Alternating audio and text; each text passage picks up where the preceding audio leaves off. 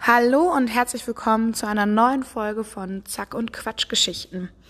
Heute haben wir jemand ganz Besonderen in unserer Podcast-Folge, nämlich Marie Oneschko vom Kinderschutzbund aus Recklinghausen. Marie, am besten wäre es, wenn du dich einmal selbst vorstellst. Mein Name ist Marie-Christine Neschkow. Ich bin Sozialarbeiterin und Kinderschutzfachkraft und bin die Leitung vom Kinderschutzbund in Recklinghausen. Und für diesen Podcast haben wir dich natürlich eingeladen, weil heute ein ganz besonderer Tag ist. Was ist denn heute für ein Tag?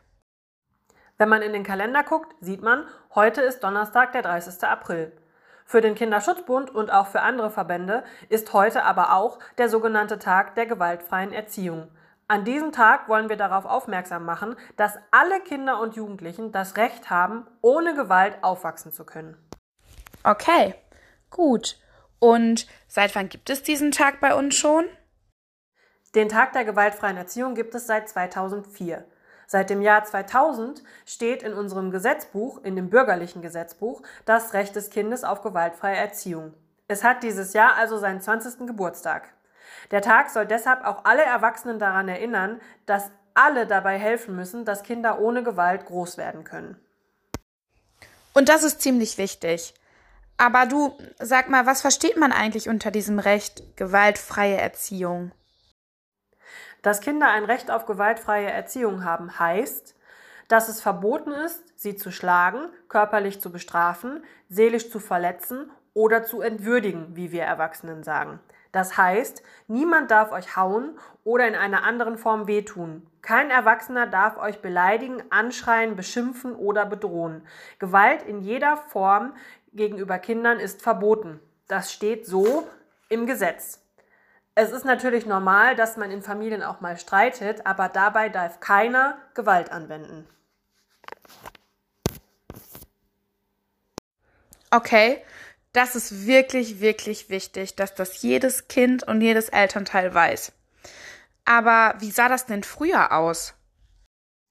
Früher, also so vor ungefähr 60 oder 70 Jahren, galt es als normal, dass Kinder zu Hause geschlagen wurden. Es gab keine richtige Erlaubnis im Gesetz mehr dafür, aber es war auch nicht verboten. In der Schule durften Kinder noch körperlich bestraft werden bis ins Jahr 1973. Seitdem sind noch keine 50 Jahre vergangen. Das heißt, Kinder durften zu Hause geschlagen werden oder in der Schule gab es Ohrfeigen, Schläge mit dem Lineal auf die Hände oder man musste in der Klasse in der Ecke stehen. Das sind alles Sachen, die man sich heute Gott sei Dank nicht mehr vorstellen kann und die in der Schule dann ab dem Jahr 1973 und zu Hause seit dem 8. November 2000 verboten sind. Das heißt aber leider nicht, dass sich alle Erwachsenen immer an diese Verbote halten. Und was hat der Kinderschutzbund jetzt damit zu tun? Vielleicht kannst du uns auch erklären, was der Kinderschutzbund ist, wo man ihn findet und was eure Aufgaben sind. Der Kinderschutzbund hat zusammen mit anderen Verbänden schon lange vor dem Jahr 2000 in ganz Deutschland dafür gekämpft, dass Kinder ein Recht auf gewaltfreie Erziehung bekommen.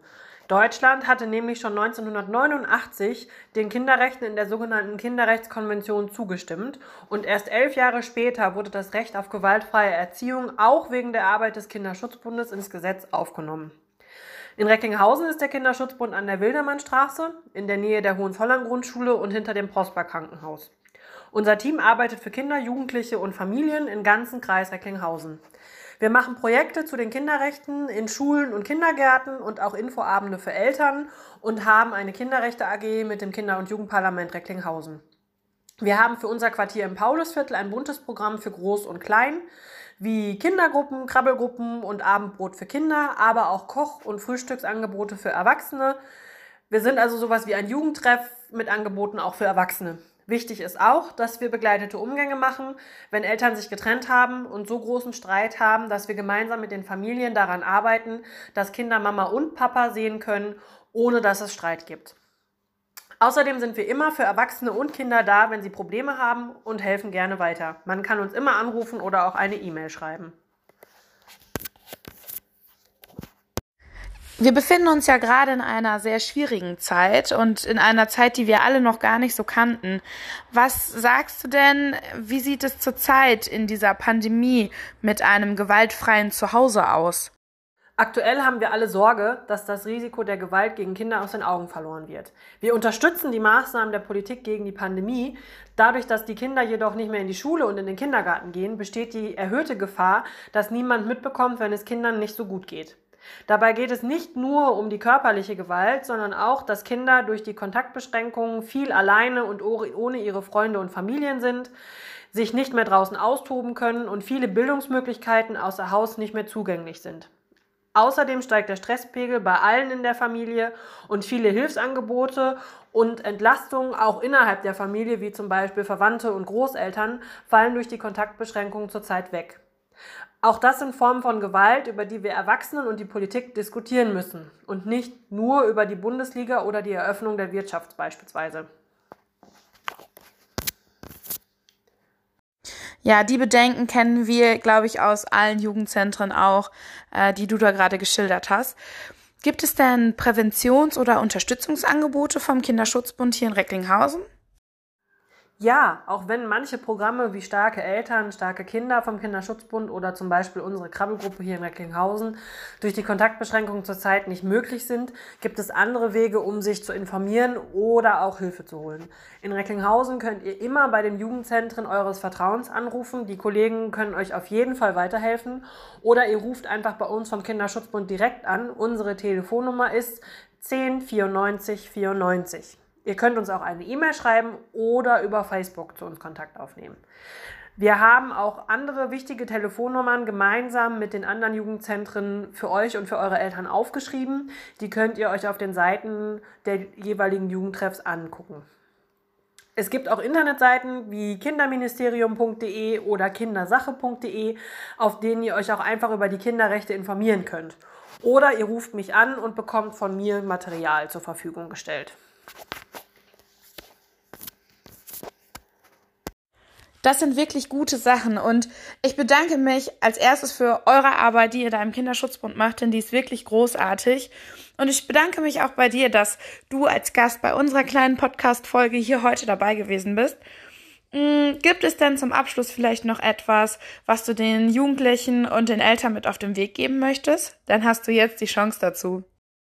Zuallererst, Leute, haltet durch. Wir wissen, dass die Zeit für euch gerade echt nicht einfach ist und viele Erwachsene arbeiten gerade an Lösungen für die Probleme. Äh, und Erwachsene wie wir vom Kinderschutzbund erinnern diese Menschen daran, dass sie auch an euch und eure Probleme denken sollen. Und außerdem meldet euch, wenn es euch nicht gut geht oder wenn ihr jemanden kennt, den es gerade nicht gut geht. Ähm, es ist wichtig, dass wir jetzt alle aufeinander Acht geben und auch nicht still bleiben, wenn wir sehen, dass es anderen vielleicht nicht gut geht und die Probleme haben. Das gilt halt für Erwachsene und für Kinder auch. Wie das Zack hat auch der Kinderschutzbund immer wieder Ideen für Bastelaktionen, die ihr euch auf unserer Facebook-Seite angucken könnt, wenn euch langweilig wird oder ihr gerade nicht wisst, was ihr machen sollt. Ich möchte aber auch, dass ihr eure Eltern von mir grüßt. Wir denken auch an eure Eltern und wissen, wie schwierig die Situation auch für die gerade ist.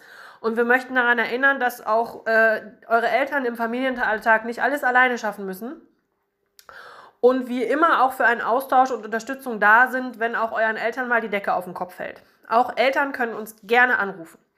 Wenn ihr noch Fragen habt, meldet euch bei Julia oder bei mir, dann können wir die gerne beantworten. Ich grüße euch alle und haltet durch und bleibt gesund.